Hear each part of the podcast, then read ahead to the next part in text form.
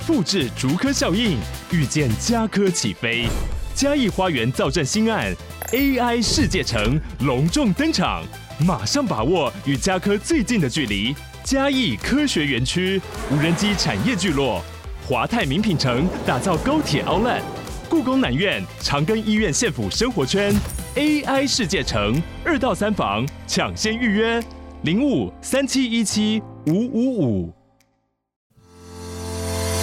好你点进来听，刚好我想说点什么。大家好，欢迎收听《刚好遇见你》，我是赖芳玉。每集我将为您带来轻松、舒心跟专业的多元角度，我们一起来聊天吧。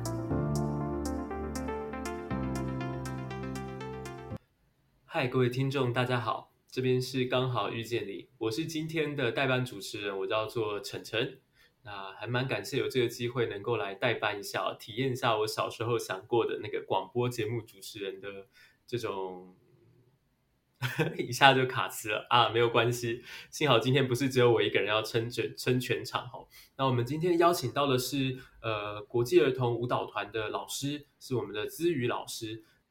Hello，大家好，我是姿妤老师。对，那我目前从事的就是儿童舞蹈教学。那我自己本身有一个青少年的孩子，所以今天特别来上这个节目，跟晨晨一起聊一聊。其实今天呢，是有出版社邀请我们，想要来跟大家分享一下他们最近呃正准备要出版的新书。那这本书呢，跟姿妤就非常有关系哦，因为它的标题叫做《妈妈送给青春期儿子的书》。然后它还有一个副标题很可爱哦，是这世界很复杂，但你要很善良。其实我那时候看完这个书的标题的时候，我想说，哇，天哪，男生可能是有一个商人的本质，对不对？哦，就是一本妈妈告诉儿子的书，它背后就写说，哎，你要很善良哦。这个世界虽然复杂，但希望你能够用你的善良去面对这一切。至于你自己的呃小孩子，现在是是呃多大的年纪？呃，目前是高中二年级。嗯，高中二年级，那意味着已经度过了一般人认为最困难的时候，就是国中生的时候。就是他的情绪上的转换已经慢慢趋于成熟。有时候我们就会说，这是不是一个苦尽甘来的一个一个一个趋势哦？就大概到这个时候，好像开始感受到一些比较正向的感觉了，是不是？对，开始会用方法。我觉得我跟孩子之间会开始找到方法去相处。然后去同时对这个家庭的，不管是付出啊，或对这个家庭该有的一些那个贡献，或者是他想要的一些方式，我们开始慢慢找到方法去相处。所以听起来说的轻描淡写哦，可是我想当时候小朋友从国小到国中这个青春期开始变化的时候，应该你们亲子相处上也遇到一些状况，对不对？对，尤其是情绪上的转换，其实有的时候妈妈有时候会很容易就发火，就情绪很容易到达高点的时候就没有办法跟孩子，其实就会有一些很大的冲突，他可能会甩门呐、啊，嗯、那我可能会跟他冷战的好几天，这都是在青春期的时候就发生的事情。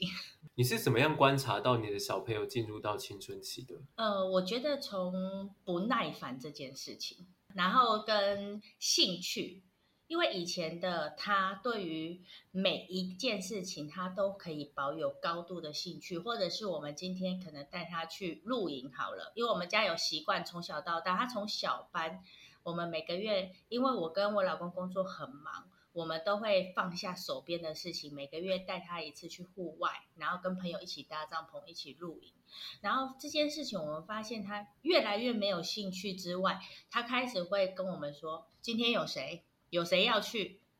然后他就会说：“那我可不可以不要去？我不要去啊什么的。”那就他的情绪上的转换，他就开始会很有主见，很想要做自己想要做的事情。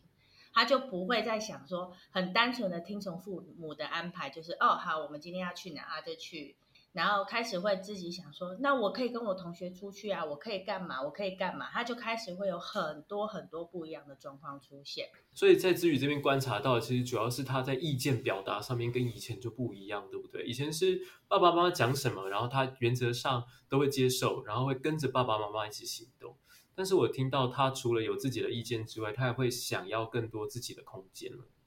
对，他想要更多自己的空间，然后例如说他已经开始会关门啊、锁门啊，然后生活上他希望我们尊重他。今天不是你假日说你要去哪里，然后你可能补习就帮我请假，完全没有经过我的同意，你就帮我请假，然后就一定得要带我去那个地方，但那个地方是我不想要去的，他会很清楚的表达，我就是不要去，我要去补习，他宁可去补习，他也不会想要跟我们去这个地方，所以这时候我们在那个生活的冲突上就很大。那到时候你都怎么面对他？其实我也不能适应。当妈妈的这时候，因为以前都是可以很好的去安排这件事情，然后慢慢的他们比较没有办法让我去安排这件事情的时候，其实我自己也度过一段很蛮低潮的情绪啊，就会觉得说，啊，怎么这么难去安排一个家庭的生活啊、过程啊，所以在当下，其实我觉得自己要去转换，所以有时候我就会自己把自己放下。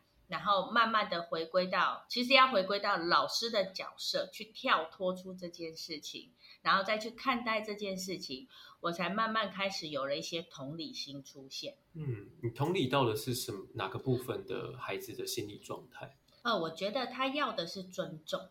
就是说，我今天我在安排事情的情况之下，我可能会先跟他讲说，我在月初就会跟他讲说，哎，我们这个月月底，然后我要跟谁谁谁，然后一起去做什么样的事情，那你要不要跟我们一起去？变成就以前是可以安排好，现在是得要请教他，对不对？对，就是会尊重他。我觉得他需要是尊重，因为他现在他会觉得他长大了，可是，在我们的心目中，当然小孩是永远长不大的。哦，不论我们现在三四十岁，我的爸妈看我都还是觉得我长不大一样，所以我就开始会尊重他，然后告诉他说去做这样的事情可不可以？那当然，我的心目中希望他是可以的。那因为我有尊重他，他也有感受到，所以他就会慢慢的从刚开始可能很不愿意，然后慢慢的觉得你有去尊重他，然后他就会愿意开始又继续跟我们一起去活动。你会不会有一种感觉，就是说，其实他也不是不想去露营，就想补习跟露营比较起来，怎么想也应该要选露营，对不对？但是好像在青春期的时候，就会有一种，如果你不尊重我，宁愿不要听你的话那种感觉。对，而且一定是反其道而行。对，就是为反对而反对的那种那种状况就会发生，对不对？越越讲他就越不要。你越要我做，我就越不想做。就是讨厌的青少年就是这个样子，对不对？明明他如果他冷静下来想一想，可能他应该要是愿意去露营的。啊，比起补习来说，可是，在那个时候，好像都会发展出一种跟爸爸妈妈或是家长之间相处的一种张力，就想要跟你们争取他自己的自主权，哦，或是要求你们要尊重他的想法和意见。嗯，对，而且我觉得在这个时期的孩子，他。他急于长大，他觉得什么事情都可以做，嗯嗯、他也不太想要你去陪伴他去做一些事情。就例如说，他可能想去动漫展，但是可能当妈妈就会觉得说，现在疫情状况啊，那是不是不要去啊，或者是怎么样，或者是我们假日再带你去啊？他不会想做这件事情，他会觉得说，我可以自己防护好我自己，但我也可以自己去做好。所以他就宁可早上五点多自己带着小板凳去那边排队，他也不要我们七八点起床再开车载他去。所以其实，那你怎么理解这样子的一个孩子的状况？我想。呃，心理师或者是老师，我们有我们的角度，对不对？但我会好奇，作为一个妈妈，当你第一次听到儿子这样说的时候，你的那个心情是什么样？其实我跟孩子曾经吵架，然后我们两个曾经一起大哭过，因为他有他的想法，嗯、我有我的想法。那我们在那一次沟通上，我觉得是一个很好的状况，就是我在大哭的过程当中，我会跟他讲说，我当妈妈有多么为难，我很担心你，可是。他大哭会觉得说：“可是你不尊重我啊！你爱我，可是你不能这样限制我。我我真的会好好照顾自己。”那我觉得在那个过程当中，我后来学会相信，相信他，尊重他。嗯、那一次的大吵完之后，他自己也写了一封信给我，等他自己回到房间，然后就写了一个很长很长的信。嗯、那其实最主要是他希望我可以尊重他，他也觉得说。我很忙，他也觉得很体谅我很辛苦，所以他希望他可以做更多的事情。那请我放心，他绝对可以把自己照顾得很好。所以在那一次，我觉得算是一个和解，后面的状况，我们在处理，不论他的情绪或我的情绪上，我们两个会比较着重于陪伴对方。例如说，他知道我现在在生气，嗯、然后他就会乖乖的坐在旁边陪我，然后听我讲我的想法。那他如果不能接受，他不会回嘴，他会跟我说：“你让我进房间想一想。”那同时，他也在缓和我的情绪，然后他也在缓和他自己的情绪。后来他会说：“哎，等整个可能半个小时、一个小时，我们两个情绪都比较 calm down 了以后，他就会出来再告诉我他的想法。那我们两个会再去找一个平衡点，然后去把这件事情做好。”哇，你这样子讲的话，我觉得很多爸爸妈妈真的是羡慕死你，就想说：“哇，天哪！要是我家儿子可以像你们家小孩这样，还写一封信，就是把自己的心情跟妈妈说。”很多时候，我们看到的学生，或者是我们呃认识的青少年们，好像更多的时候是那种一言不发，然后生闷气，然后跟爸爸妈妈冲突了之后，好几天不讲话，然后呃可能就开始我行我素。你是怎么样子营造出一个氛围，让你的孩子能够跟你一起大哭，然后能够去能够去讲出自己的心情的？我觉得刚开始其实应该就像你讲的，其实我们刚开始是冷战，然后两个情绪都在上面，谁也不理谁。他觉得他有理，我觉得我有理，好几天不冷战。妈妈也很幼稚，就不给他钱生活费，逼着他一定要跟我低头。嗯、对，妈妈也是属于很幼稚的那一种。哼，你不理我，我就不理你。那我觉得在那一次的情况之下，我觉得爸爸是一个很好的、很好的角色。因为爸爸其实会看不过去，爸爸在这个角色里面，他是属于比较中立的，他会觉得说，哎，孩子有他的想法，我有我的想法，我们两个都没有错，所以他那一次是等于当一个中间的角色，那我们就坐在客厅，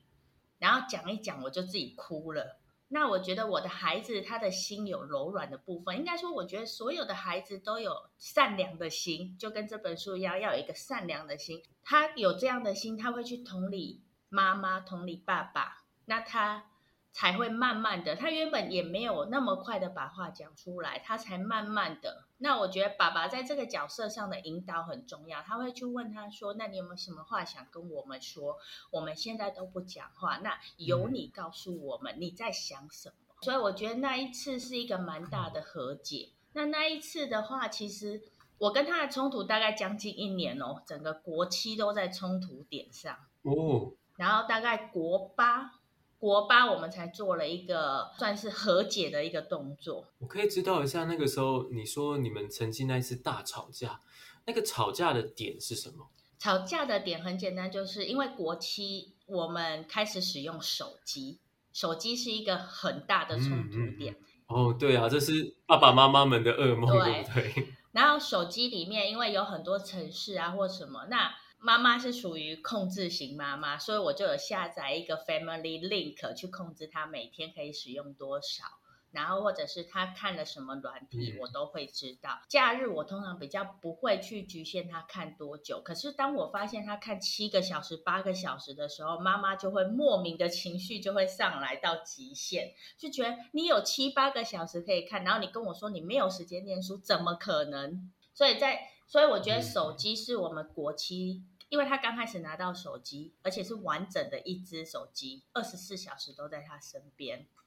所以那个冲突点是非常大的。嗯，所以当时候你尝试要去限制他使用，是不是？结果他不太愿意。应该说，我限制他使用，他会觉得我不尊重他。也就是因为我一天他其实扣掉上课补习，我一天其实只开放他两个小时。那两个小时对他们来讲，打一场传说对决就没了。跟这个朋友打一场，那个朋友、嗯、因为一场传说对决，他说要三十分钟，那时间到他就自动关掉。我是不会再开时间给他，所以在那个时候，他跟同学，因为他那时候开始学习，应该说他那时候人际关系就是跟同学建立在就是手机上面。那他们可能下课就会开始打游戏啊，或什么的。那所以这个冲冲突点就会变得很大。他希望他是无权限的。随时想用就可以用，可是我没有办法去做这件事情，因为我知道他没有办法控制。刚开始拿到没有办法控制，就是手机的使用啊，真的是一个现代的，尤其是台湾的家长哦，很头痛的一个问题哦，因为好像不让他们使用，又有一点点不太合理，好像这是他们的生活当中必须要。有的一个东西哦，因为没有手机的时候，好像同学们都在玩手机，他也没有办法跟其他的朋友连接。呃，就是儿子之间的这种冲突啊，后来好像有一个关键点在于爸爸加入了其中，协助你们两个人去做一个居中协调的角色。那我就想到，这可能又是另外一个让其他的家长们听到的时候。妈妈们听到感觉非常羡慕的点，我就想哇，你的老公居然会加进来帮忙去，就是调解你跟儿子之间的冲突哦。这就回到一件事情了，我想要跟大家聊聊这两本书哈。其实出版社给呃的这个书是它是两本一个系列，一本是妈妈给青春期儿子的书，另外一本是妈妈给青春期女儿的书。那我第一次看到的时候，我就心想哇，那这样爸爸去哪里了？青春期的女儿由妈妈负责，那青春期的儿子呢，也是妈妈负责。那时候我看到的时候就觉得，嗯，有一点点 tricky 哈。然后后来呢，我就去读了这两本书，呃，看了之后，他在前言的时候，他就写到说，比方说青春期的儿子这本，他就写说，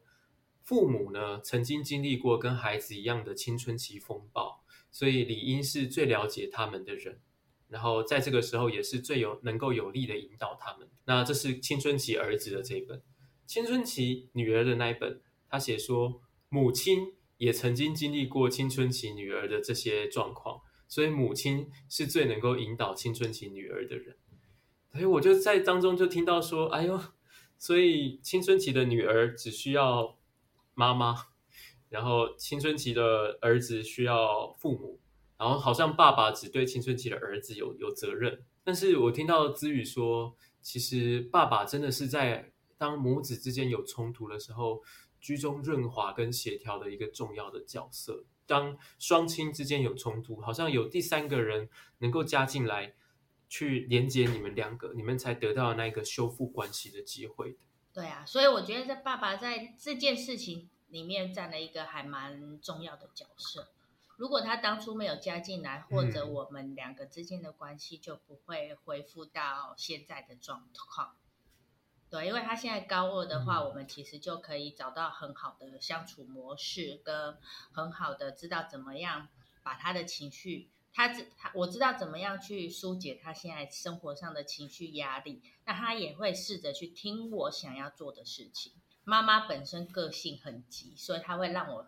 Calm down 下来，他会叫我冷静一下，好好慢慢的讲，把事情讲完。哇，好像这当中有一个道理，就是其实亲子之间害怕的，好像不是那个冲突的爆发，而是关键点在冲突之后，我们有没有办法能够去修复这些冲突的情绪，然后找到一个新的，不同于他小时候的你们的那个相处方式，嗯、对吧？对，所以现在等于是我们开启了一个新的模式在做相处。其实我觉得我还蛮感动的，到现在他累的时候，他还会愿意趴在我的肩膀上靠着休息，然后告诉我他最近很累，嗯、然后讲讲他最近的事情。那我觉得我自己也把自己的嘴巴闭起来，去尊重他，然后去同理他，然后听听他讲的话，然后有时候只可能。只是拍拍他，跟他说：“哎，那你加油，现在就是这么累。妈妈当初也很累。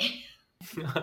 就是这个时候，就这样子的一个经验的分享，就不再是说教了，对不对？好像当中包含了更多是建立在了解的层次上。其实青少年哦，我发现他们是很喜欢听大人讲故事的。可是如果大人讲故事的时候，带有一种我就是要教育你。或者是我想要告诉传达的意思是，你已经很幸福了，你要知足感恩。以前我们在物资匮乏的年代过得多么辛苦。如果是为了要传达这些、灌输这些价值观的话，其实孩子不太愿意听爸妈的故事。可是当你们的关系建立在一种理解、互相陪伴上的时候，其实他们在听这些故事的时候，反而更有兴趣，更想要去多听一点。说，哎，那妈妈那时候你发生什么事？甚至是会聊很多我们自己在青春期的时候发生的蠢事。对，对对对，就像他其实这次高一升高二的时候，他有一科被当掉，那是因为他他们班没有交平时作业，嗯、那他被当掉了历史，所以他得重修。然后那时候他其实很沮丧，然后也不太敢跟我跟爸爸说。那到最后一定要缴钱了嘛，所以没办法，他就一定说：“妈妈，我历史被当掉了。”然后他就很怕我骂他，然后我就只有拍拍他，没关系啦，当初你爸高中三年也都每每年都被当掉，我们我们也蛮习惯了，所以你就。就看多少钱，我们就缴吧。那他就会很压抑，说：“哎，爸爸以前也曾经被当掉这件事情。”他就会去问爸爸说：“你为什么被当掉？”爸爸就会跟他分享说：“嗯、呃，当初英文就不好嘛，所以就趴着睡觉嘛，所以每年都要补考这样。”就其实这些学习上面的状况，我们当年也不是没有过，对不对？但是我觉得很多时候，我们家长或是大人们的问题，就是常常有人说换了位置就换了一个脑袋。嗯就好比说，曾经我们高中的时候也是学习上面遇到一些困难，但有时候在面对自己的孩子有一些学习上的困难的时候，心里面就会突然有点过不去。我看我想像之宇这样子，能够去开放的讨论，比方说成绩上面的挫折的家长啊，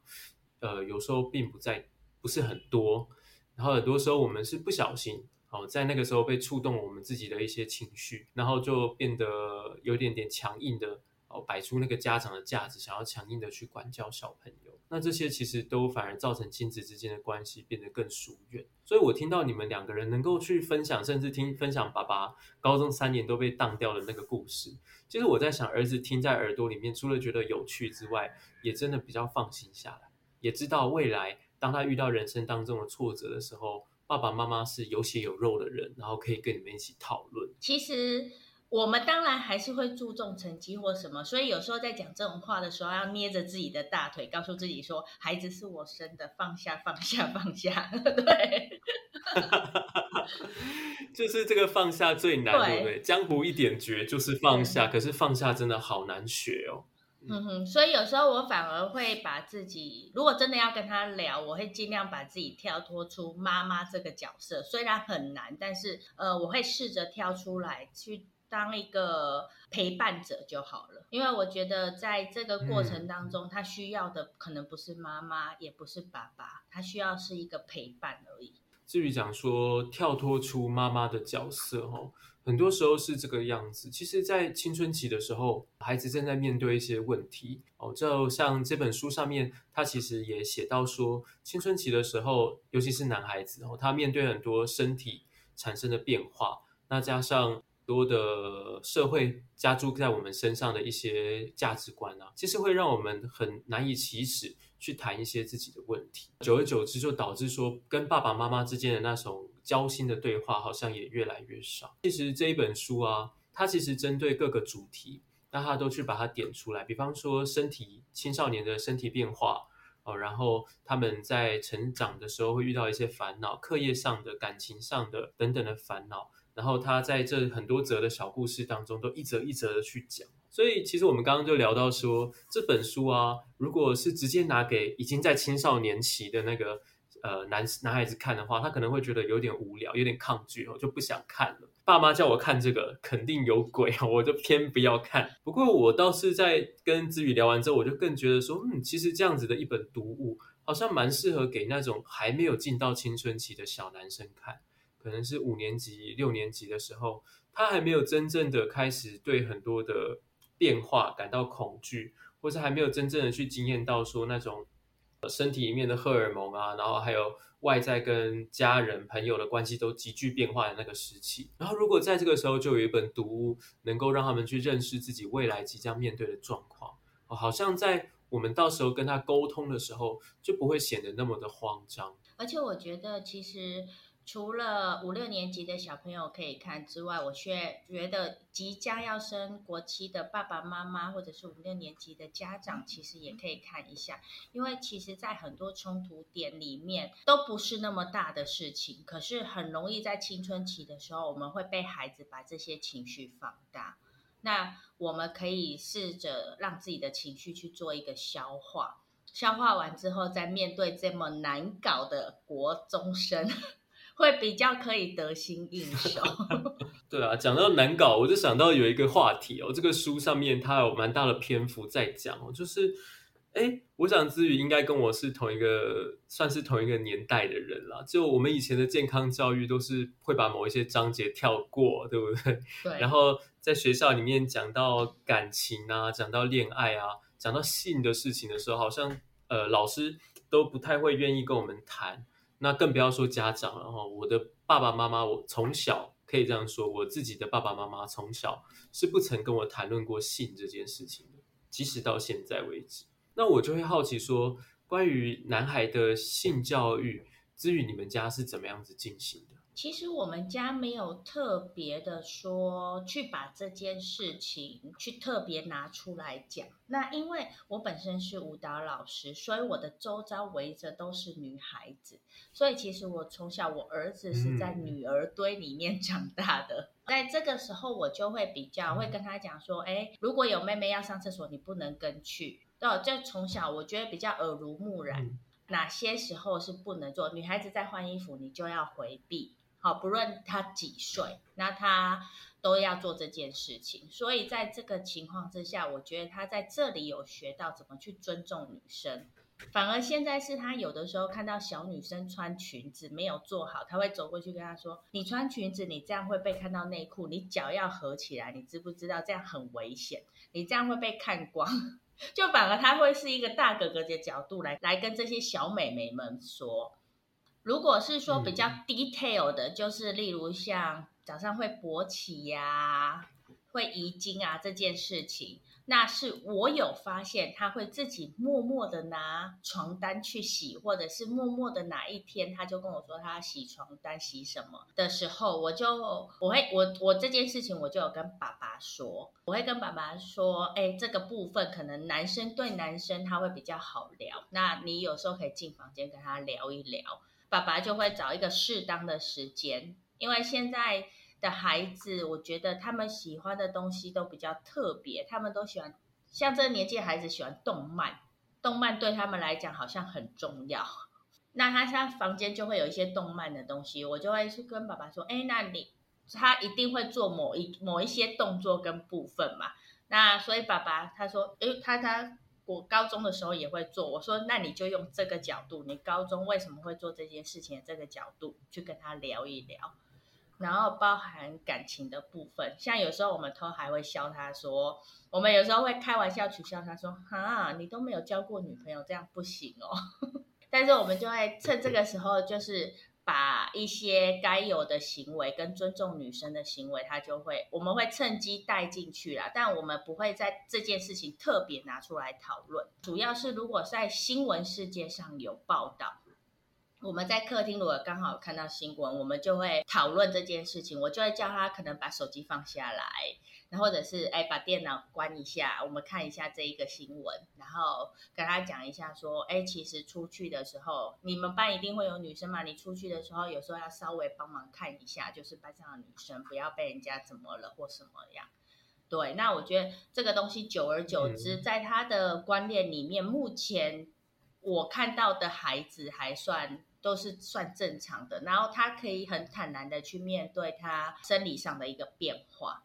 比较没有那么紧张跟、嗯、跟害怕。我会听到一件事情是，其实子宇跟呃你先生好像是用一个相对开放的态度哦、呃，在面对他青春期时候的一些变化。不过我也会想到，其实，在子宇的家里面，主要是以机会教育为主，遇到一个状况的时候，好像就利用这个情境。我们来开启一段对话跟讨论。我们会刚好这件事情如果刚好有发生，我们就会趁这个机会去做一个，也不算机会教育。我觉得在他这个年纪，我觉得是讨论。呃，我会跟他说，有时候妈妈也不是很懂，嗯、那你可以看到你的角度，你觉得是什么？那我觉得我看到的女，如果我是女生，哦、我会觉得是怎么样的状态？趁这个机会去了解一下他，他也知道他在想什么，然后相对的。呃，我们的感情也会比较好。喂，我听到你讲这个真的好棒哦！就那不是一个机会教育，而是在一个适当的时机点，你提出一个属于女生的、属于妈妈角度的观点来跟她讨论。所以不只是要要教她什么是对的，而是在过程当中你们一起去对话，然后一起让你们家的儿子能够去思考他想要的关系，或是他正在发生的事情是什么。我其实想到一件事情，就是确实哈，就是即使是我们这样子开放的讨论啊，好像在家庭的教育里面，有时候要去跟孩子谈关于他自己身体的变化。或是在他面对性的时候的一些想法，其实有时候还是不容易，也怕就是讲了他尴尬，我也尴尬的那种状况。我就越来越觉得说，诶，这本书其实它有它的一些有意思的地方，比方说他把在青春期的时候男生可能身上发生的各种变化，然后他其实都是用一则一则的小故事去把它呈现出来。那有的时候用透过这样子阅读的方式，稍微完整，然后有架构的去了解可能发生的事情。好像可以省去爸爸妈妈在讨论时候的一些尴尬啦。他当中章节就谈到，像志宇刚刚讲的啊，不管是遗精或者是自慰手淫的一些状况，好像在这本书当中他都有把它稍微的点出来。那我就觉得好像可以让爸爸妈妈比较安心一点点。好，就是诶有一个资讯的来源，好，不至于让孩子在完全未知的一个状况下就去面对这些人生当中的身体变化。其实今天跟子宇的讨论啊，我想到好多很精彩也很重要的点哦。我想到第一个是，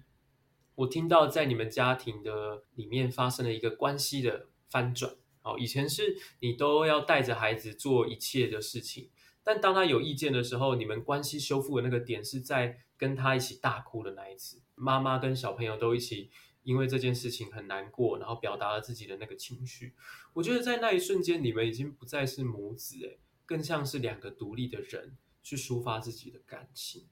然后好像就在那之后，你们才慢慢的找到一种新的将孩子作为一个独立个体的那种相处的方式，就产生出来。在那个过程当中，我觉得是很，现在想起来是很珍贵的，也是很值得，就是做一个记录的。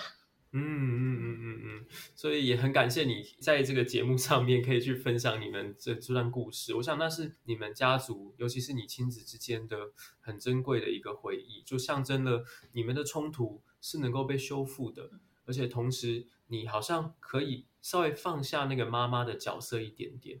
更多的是用一个人或者像是一个陪伴者的角度参与孩子的生活跟他的生命。当然要放下妈妈的角度，没有那么容易。但就是在转换成陪伴者之后，我觉得孩子比较能够听进我们想要说的话。说实在话，也比较可以让他去达到可能妈妈的预期目标。我觉得这个很重要，就是要用一些手段。我会想到一件事情，就是很多时候他不是不愿意做我们希望他做的事情哦。就是那个事情本身，他搞不好是愿意的，可是我觉得很多的亲子关系卡在那个家长跟孩子的冲突上，就变得真的像是为反对而反对，就是你这样说我就偏不要。可是回过头来，当你们的关系变成是合作的，然后彼此陪伴的关系的时候，结果反而是他更愿意做那些你希望他做的事情。我觉得在这个部分上啊，如果有真的有听到这一段话的家长，我觉得还蛮建议他们可以去试试看的，因为我觉得这对亲子关系的和谐跟进步是有一个很大的帮助。就是愿意多相信一点自己的孩子，其实现在的孩子都很聪明，嗯，然后都很能保护自己。有时候真的是我们真的担心太多，就真的是要学会放手。有时候我们不放手，担心的太多，好反好像反而把孩子推向跟我们越来越疏远，然后结果反而导致他遇到伤害的时候，他也不愿意来找爸爸妈妈。嗯，是的，所以在更多这个状况下，有一些同理心，尊重他，那我觉得孩子会更跟家长的关系跟情感情，我觉得目前来讲会更 close，就是会更好。他孩子真的需要帮忙，需要求助你的时候。认真的讲，赖就会收到了，就反而这样子做比较能够达成我们的目的。当时我们为了保护他，为了希望他做一些什么，我们给了他比较大的压力，然后比较多的爸爸妈妈的角色跟权利，想要 push 他。可是当我们把爸爸妈妈的这个权利给下放，然后跟孩子是用合作的方式的时候，反而比较能达成我们的目的，对不对？嗯，对。说我们最终啊，沟通或者是我们的行动，还是要依照我们想要达成的目的来决定我们该怎么行动？嗯、我觉得今天姿妤的故事，诶，是一个非常真实，然后也好像能够听在爸爸妈妈的耳朵里面，也会想说，诶，既然他们家可以做到，会不会我转换方式的话，我我也能也能够达到一样正正向的效果哦？所以我想这些话虽然说跟尊重孩子啊、同理心啊，然后这些是我们心理师或者是老师们每一次演讲都一直反复反复在讲。可是今天从一个很真实的家庭故事里面出发，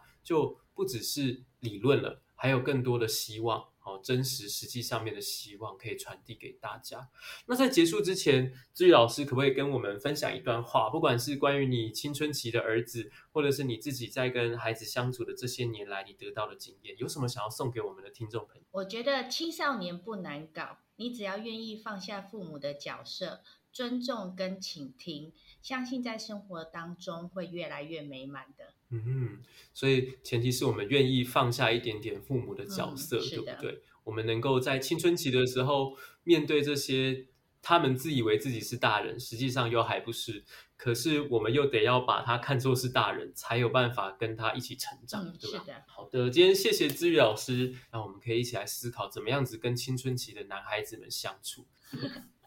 谢谢正正。那我们今天呢，就先到这边喽。如果你喜欢我分享的内容，欢迎订阅。想请我喝杯咖啡，欢迎打赏，我们会全数捐给二少全新会。如果你想要更了解二少全新会，在每集详细内容都会有介绍。大家下次刚好遇见时，我们再来聊天喽，拜拜。